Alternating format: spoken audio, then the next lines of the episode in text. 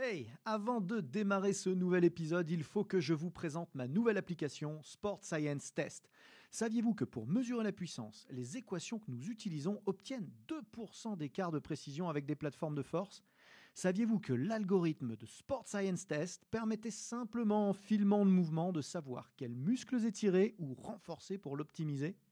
Que vous pouviez tester l'endurance de dizaines de joueurs à la fois sans jamais vous tromper?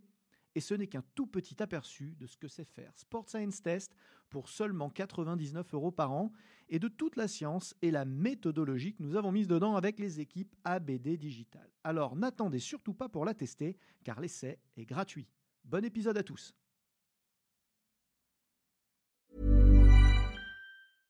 Imagine the softest sheets you've ever felt. Now imagine them getting even softer over time. That's what you'll feel with Bowl and Branch's organic cotton sheets. In a recent customer survey, 96% replied that Bowl and Branch sheets get softer with every wash. Start getting your best night's sleep in these sheets that get softer and softer for years to come. Try their sheets with a 30-night guarantee. Plus, get 15% off your first order at bowlandbranch.com. Code BUTTERY. Exclusions apply. See site for details.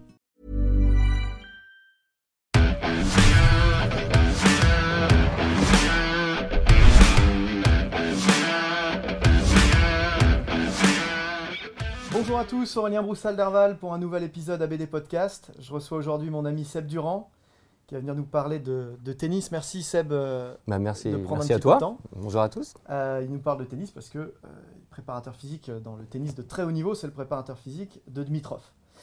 Euh, et du coup, on va parler sur ce, sur ce premier épisode de la Mhm. complexe gestion de la saison Mhm. et, et même d'un tournoi, puisque bah, on a l'impression en tant que spectateur que il joue tout le temps. Oui, c'est ça. Et c'est pas faux. C'est pas qu'une impression. Et c'est pas qu'une impression, c'est euh, une centaine de matchs par an. 100 matchs par an. Wow. À peu près, euh, évidemment, ça dépend, puisque quand on commence un tournoi, on sait quand est-ce qu'on le commence et on ne sait pas quand est-ce qu'on le termine. Mais euh, c'est à peu près 100 matchs par an et c'est entre 20, ceux qui jouent beaucoup, 20 et 30 tournois par an. Donc du coup, ça fait des, des rythmes, des rythmes très élevés. Et paramètre quand même euh, important à souligner, c'est que ça n'a pas lieu au même endroit, dans les mêmes surfaces, dans les mêmes conditions. Donc il y a tous les voyages, il y a énormément de choses. Beaucoup de logistique. Beaucoup de contraintes. beaucoup voilà. Et donc tout ça fait que, ben, à un moment donné, euh, il faut en tenir compte. Et dans une programmation, bah, c'est pas à la fois il faut euh, programmer, c'est-à-dire qu'il faut euh, se fixer pour moi des objectifs et des objectifs de, de développement, des objectifs de maintien, ainsi de suite. Et en même temps, on ne peut pas exactement planifier au jour J exactement ce qu'on veut faire, le contenu de la séance ou quoi, parce que bah, un grand chelem, ça commence, ça dépend, il y en a certains qui commencent le dimanche. Euh, ça m'est arrivé malheureusement l'année dernière où Grigor euh, joue euh, euh, tôt, très tôt dans le Grand Chelem, euh, dès le lundi, et puis bah, le lundi à 15h, eh ben, le, tour- le Grand Chelem est terminé. Alors le premier point que j'entends là, qui est vraiment important, c'est qu'on ne renonce pas à la planification. Non, C'est pas parce que c'est compliqué, Non. c'est pas parce que c'est presque impossible non, qu'on renonce Non. à la planification. il faut pas. Moi, je pense qu'il ne faut pas, et je ne veux pas dire, euh, bah oui, il y a trop de contraintes, on ne sait pas, truc, donc du coup, bah, je vais m'adapter et j'y vais entre guillemets au feeling. Non, il faut quand même avoir des lignes directrices. euh, via bien sûr euh, des tests, via aussi l'observation, via tout- toutes les prises d'infos qu'on peut, qu'on peut récupérer. Mais il faut quand même avoir, au moins se, se donner des grandes lignes. Des grandes thématiques. Voilà, voilà, de, de telle manière à ce que dès qu'on a une opportunité, alors des fois l'opportunité elle est prévue à l'avance puisqu'on se dit bah, à la fin du tournoi il récupère et puis derrière on peut faire un bloc. Attention, un bloc on n'est pas sur des 3-4 semaines, hein, ça arrive On une fois par an. On est voilà, microcycle, 5, 6, 7 jours, voilà, on est vraiment là-dessus. Ou alors bah, quand ils perdent tout en tournoi. Tout en tournoi, comme le cas du Grand Chelem, perdent premier tour, le lundi à 15h c'est fini. Là, on est à plus ou moins 15 jours, hein, donc en termes de, de- de planification, on ne sait pas. Voilà.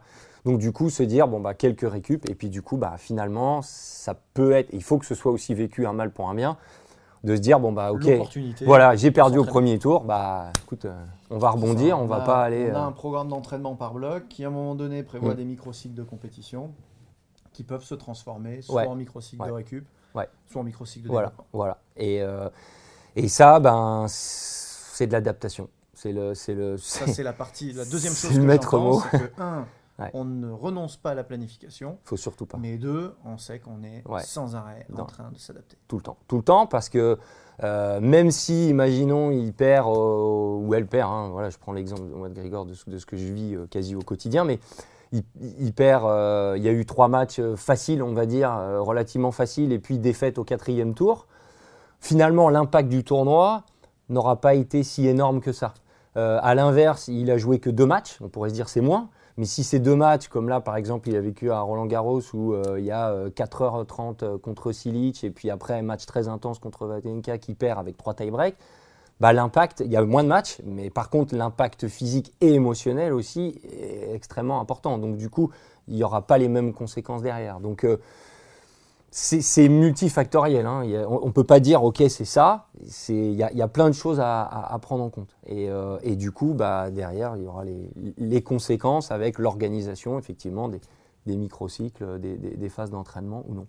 Alors, avantage par rapport à certains autres sports professionnels, hein, je pense au, euh, je, pense par exemple à certains sports co. On sait que l'équipe de France de rugby, des fois, est en grande difficulté pour trouver des, des, endroits d'entraînement. Euh, mm. quand, quand, ils trouvent des moments, effectivement, des endroits d'entraînement mm, mm, euh, pertinents avec un centre suffisamment équipé. Enfin, c'est quand même beaucoup de monde qui vient, il faut un certain nombre de poids. Enfin, il y a plein de... là, j'ai l'impression que globalement, vous pouvez vous entraîner dans de bonnes conditions. Ouais, ouais, ouais. Après, l'avantage pour les, top joueurs, hein, c'est que euh, leur calendrier, à part quelques petites variantes, mais globalement, le 1er janvier, on sait exactement comment ça va se passer. Du 1er janvier, avec peut-être le Masters en novembre, mais globalement, du 1er janvier au 31 octobre, 5 novembre, qui se termine par Bercy, on sait exactement les tournois qui vont être joués et tout. Donc ça, ça c'est un avantage énorme. Et comme tous les ans, c'est les mêmes tournois qui reviennent, bah, du coup, on, a, on a en fait des bases d'entraînement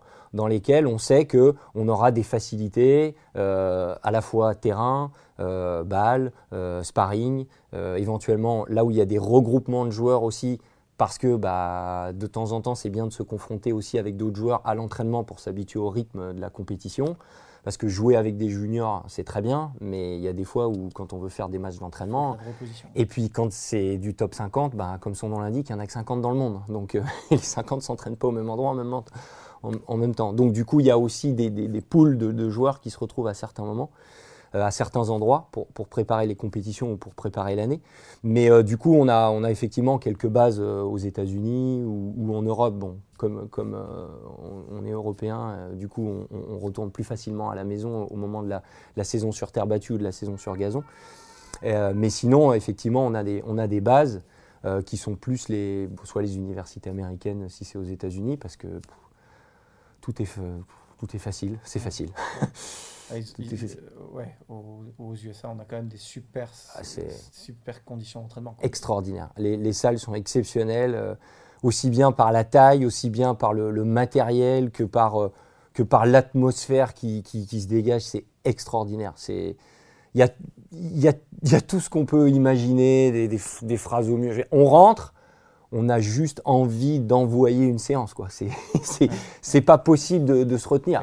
Pour le peu qu'on soit un peu sportif, on, est, les gens sont super accueillants, ils peuvent nous aider sur euh, dès, qu'on recherche des choses. Ils sont vraiment cette notion de service, elle est exceptionnelle. Et euh, les plateaux techniques de, kiné, les, tout, ce qui est en matière de récupération. De...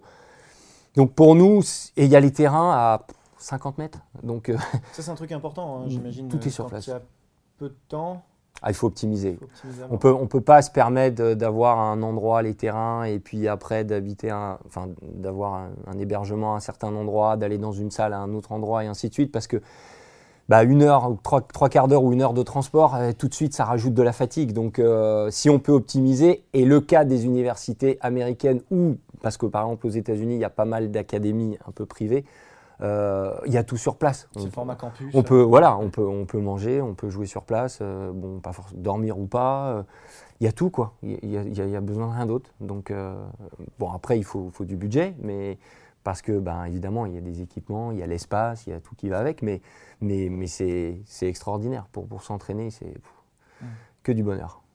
Donc du coup, si je comprends bien le programme d'entraînement, on a une, tu parlais d'une période de, développement là, de ouais, ouais. Alors la, la, fameuse, la fameuse période foncière que je déteste, euh, qui est euh, quand je dis je déteste, c'est pas que je la déteste parce que je l'aime bien, parce que la priorité elle est plutôt axée, c'est cette période de 4-5 semaines qu'on a dans l'année et elle est vraiment euh, propice au développement des, des qualités physique. Bon, il y a l'entraîneur tennis aussi qui veut développer l'aspect technique. C'est souvent là qu'il y a des petits correctifs techniques qui interviennent parce qu'on est loin des compétitions. Donc, il y, a, aussi tout un équilibre à trouver. Mais, euh, mais, cette période foncière, elle est un peu vécue. Tout le monde va dans la salle, tout le monde bosse, tout le monde euh, s'envoie des cardio drives, des trucs.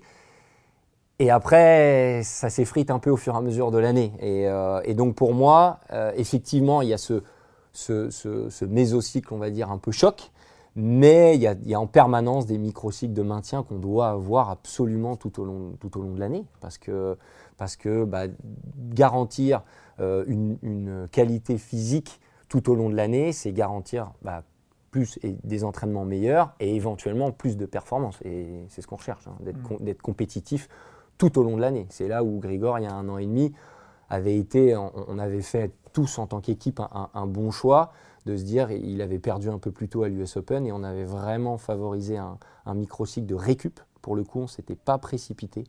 Et, euh, et, du coup, ça, ça, lui avait permis de finir la saison euh, en pleine forme et arriver au Masters mmh. euh, au pic. Au pic. J'imagine que au pic. de plus en plus, le prep physique, il a un rôle de, sur la saison de, de, récupérateur physique, en fait. Ouais, ouais. Bah, de toute façon, euh, à l'époque, quand on regarde un peu l'évolution des équipes, ce qu'ils appellent des équipes, avant il y avait le joueur de tennis tout seul qui allait faire un petit footing, un peu de corde à sauter, 3-4 abdos et puis éventuellement des étirements, les années 80. Euh, et puis au fur et à mesure, il y a le prep physique qui est arrivé, qui a commencé à faire des séances, donc, et ainsi de suite.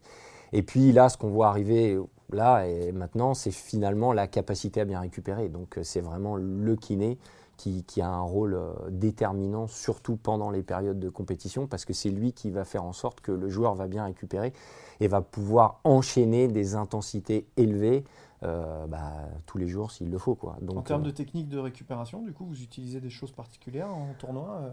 Il y a, j'ai envie de dire, il n'y a rien d'extraordinaire, chacun a plus ou moins ses habitudes, mais c'est surtout des, techniques relativement classiques, euh, que ce soit euh, sur la table de kiné, euh, des étirements, du massage, ça va être du cooling, récup active, bien sûr la nutrition, voilà, des, choses relativement simples, mais qui doivent être faites quotidiennement et bien faites. Oui, parce que tu parles du cooling, ça me, fait penser à justement ces tournois qui sont joués dans des chaleurs hyper intenses, comme peut même l'être Roland parfois. Oui, des fois, euh, surtout l'Australie. Mais l'Australie, c'est la folie. Quoi. Ah, L'Australie, c'est. Moi, j'ai du mal avec la chaleur, mais j'étais au bord du cours à Brisbane l'année dernière. Et euh, donc, j'étais au bord du cours. Hein. J'étais debout, je ne bougeais pas. J'avais ma casquette. Et, et, en fait, ça coulait tout seul, comme ça. C'est une gouttière, quoi, non-stop. Moi, ce que j'aime bien faire, c'est peser les joueurs avant l'entraînement et après l'entraînement et voir justement quelles ont été les pertes. Et euh, sur un entraînement de 3 heures de tennis, donc euh, c'est de l'ordre de 40 degrés, euh, voilà, hein, ça cogne vraiment très très très très fort, on, se met la tête dans un four.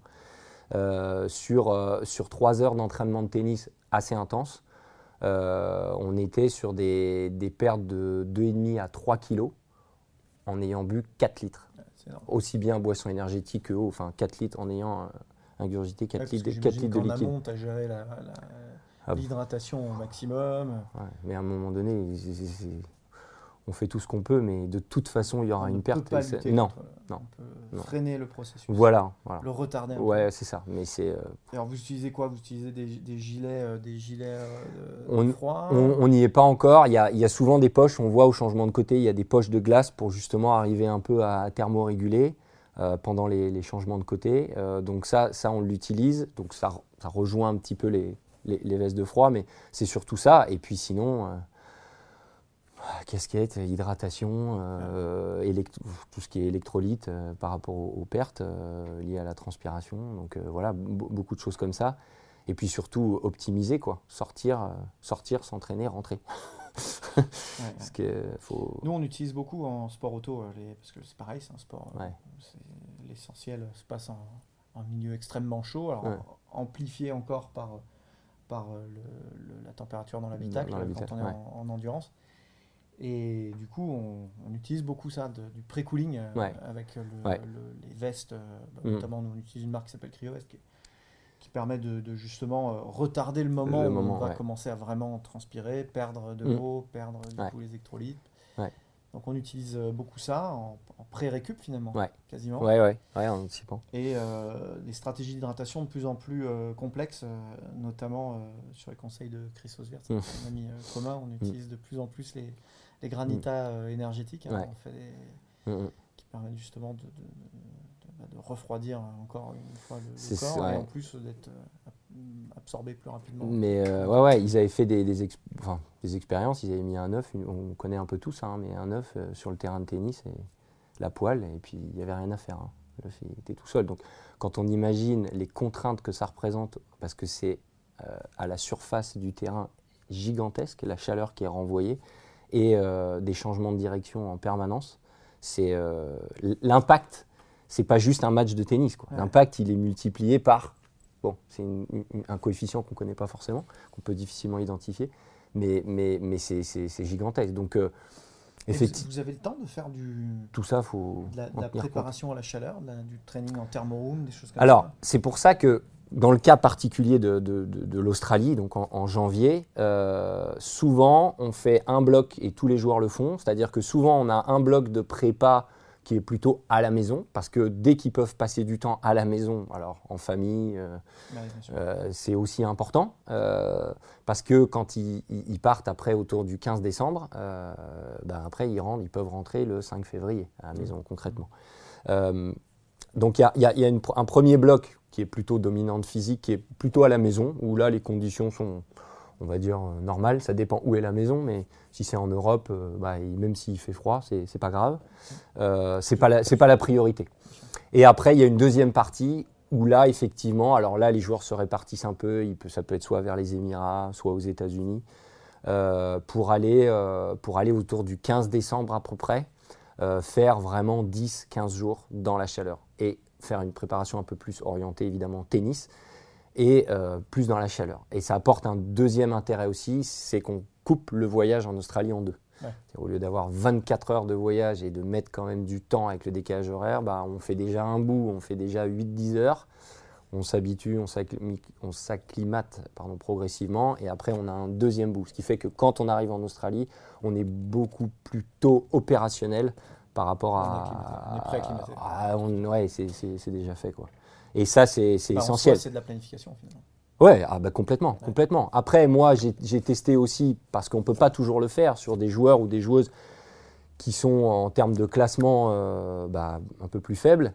Euh, moi, ce que j'ai été amené aussi à faire des fois, parce que quand on regarde la météo, on va jouer en Thaïlande, euh, il fait 35-40 degrés avec 90% d'humidité, bah, on va faire quelques petites séances dans le hammam tout simplement. Et, mmh. euh, là, on, obtient des, bons résultats aussi sur la capacité, une fois sur place, à s'adapter. Mmh. Euh, séance très simple hein, dans le hammam, euh, c'est tellement exigeant que qu'on fait, mais ne serait-ce que déjà de rester dans un hammam, voilà, de s'exposer, ça peut être un peu de, ne serait-ce qu'un peu de gainage, quelques, quelques exercices, mais, mais déjà de s'exposer régulièrement la semaine avant des fortes chaleurs, ça, aide. Ça aide énormément sur, sur l'après. Mais même en Europe, hein, quand on fait des tournois euh, juillet-août, euh, des fois, on a des phases de canicule, euh, il fait 40 degrés. si on n'est pas, si pas, prêt. Après, il y a des différences aussi interindividuelles. Il y en a qui le supportent plus ou moins bien. Et donc, il faut le savoir aussi et il faut en tenir compte. Parce que de toute façon, il n'y a pas le choix. Mmh. Il faut jouer. Il fait 35 degrés, ben, ouais, il faut y aller quand même. Hein. Il n'y a pas le choix. Donc, il faut trouver les solutions en amont pour pouvoir s'adapter. Alors, gestion de la charge durant le tournoi, alors Ouais, alors euh, donc il y a ces, donc, ces, périodes entre les tournois et puis euh, pendant le tournoi. Alors il y a deux types de tournois. Soit il y a des tournois sur une semaine qui représentent la majorité du, temps. Ça veut dire ça peut être premier tour lundi ou mardi et puis après ça enchaîne tous les jours. Sachant que c'est des, des, matchs en 3-7 gagnants, donc des matchs avec des formats plus courts. Où là, en termes de physique, il y aura très peu de choses. Ça va être euh, ce que j'appelle des bons échauffements, c'est-à-dire euh, des vraies routines d'échauffement sur une demi-heure, trois quarts d'heure, Euh, après, il y a le moment fort qui est le quoi match. dedans dans l'échauffement? Il y a des, des- de Il y a de la, mo- il y a de la- l'activation, voilà, il y a de l'activation, il y a mobilisation avec le kiné, passif, mobilisation en actif, et puis après tout ce qui est euh, renfort musculaire léger à base d'élastique, euh, haltères légères. Euh, moi j'aime bien réveiller au niveau euh, neuromoteur avec euh, un peu proprio, pas mal de pas mal de choses comme ça. Et puis l'œil aussi très important. vitesse, choses voilà, un petit peu de vitesse, de réaction, de réactivité. Et puis au niveau cardio bien sûr faire monter un petit peu la, la température corporelle, et puis surtout bah, préparer spécifiquement le, le joueur à ce, qui va, à ce qui va lui arriver, et que le premier point, on voit par exemple sur le gazon, euh, ça paraît bête, mais le premier jeu du match, il est super important, parce que si on peut prendre l'avantage tout de suite et prendre le service de son adversaire dès le premier jeu, Mhm. ça fait 1-0 pour nous, c'est à nous de servir, a priori ça fait 2-0, Ça lance le match. ça lance tout de suite le match, ça montre à l'autre qu'on est tout de suite prêt. Et donc du coup, ben, Pour le premier set, voilà, le premier set, si tout va bien, on va dire, le premier set il est plié, donc c'est déjà énorme. Et ça c'est quelque chose de super important. Donc l'échauffement de- d'avant d'avant match est très important. Après moi, ce que j'aime bien faire après le match, euh, bon bien sûr il y a toute la, récupération ainsi de suite, mais avant moi ce que j'aime bien, tout dépend évidemment de la, longueur du match. Le match qui a duré 4h30, on va pas faire énormément de choses après. Mais un match qui a duré euh, une heure et demie, deux heures, j'aime bien faire toujours en fonction des objectifs un peu de travail préventif. Un quart d'heure, pas long, un quart d'heure, 20 minutes, mais j'aime bien toujours conserver quelque chose. Déjà pour renforcer aussi psychologiquement, c'est important que le joueur sente qu'il fait un petit extra pour sa confiance, ça c'est très important. Et puis pour des raisons euh, tout simplement euh, préventives, d'optimiser encore le- les qualités physiques et surtout dans cet objectif que les qualités physiques au fur et à mesure du tournoi ne tombent pas. Et ça, c'est un vrai défi parce que si on rajoute un quart d'heure tous les jours, 20 minutes tous les jours, et ben au bout de 6 jours, et ben c'est un, un- un volume d'entraînement finalement, peut-être pas très intense, mais qu'on aura quand même fait et qui permettra aux joueurs de perdre. Parce que de toute façon, moi, ce que j'ai remarqué avec les années, c'est qu'un joueur qui part sur une tournée de 3-4 semaines euh, de tournoi et qui revient, il a forcément, sur ses qualités physiques intrinsèques, un peu perdu, plus ou moins, Mm. en fonction de son entraînement. Mais le tennis en lui-même fait progresser au tennis, mais sur les qualités physiques pures, On ne maintient pas les niveaux de force. ça, non, on ne maintient pas. On- il y a une petite baisse. Alors après, si de temps en temps il y a des petites séances de rappel, on arrive à avoir Aussi des voilà, Ça voilà. quand même. Et, et- et ça, et ça c'est quelque chose de- d'essentiel. tout est bon à prendre. quoi. On, Tout. Est, on est dans une stratégie Ouais, où le- ouais. il faut optimiser Ouais, euh, chaque parcelle de temps. Euh, complètement. Donc ça, ça c'est vraiment le, les, les tournois, les types de tournois à la semaine.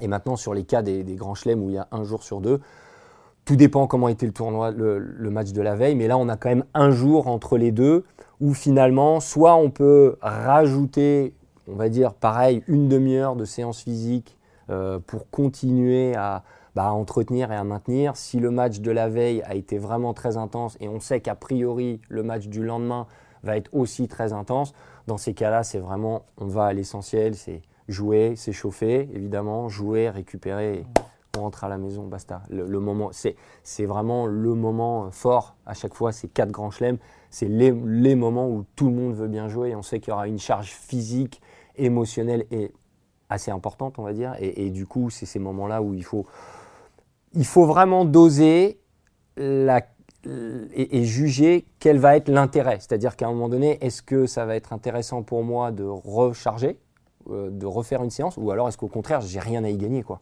Et je vais plus créer de la fatigue que finalement euh, optimiser pour le lendemain.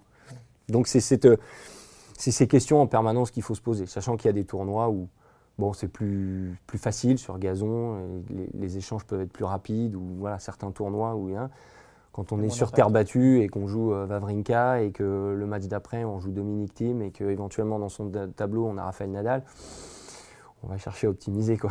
ouais, C'est pas pareil. on peut comprendre. Ouais.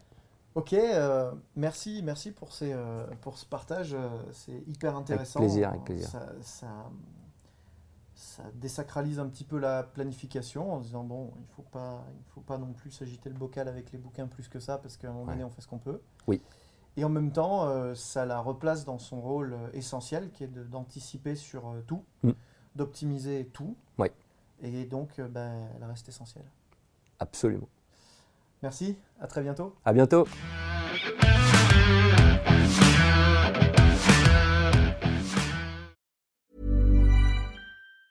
Ever catch yourself eating the same flavorless dinner three days in a row? Dreaming of something better? Well, HelloFresh is your guilt-free dream come true, baby. It's me, Kiki Palmer. Let's wake up those taste buds with hot, juicy pecan-crusted chicken or garlic butter shrimp scampi. Mm. Hello Fresh. Stop dreaming of all the delicious possibilities and dig in at HelloFresh.com. Let's get this dinner party started.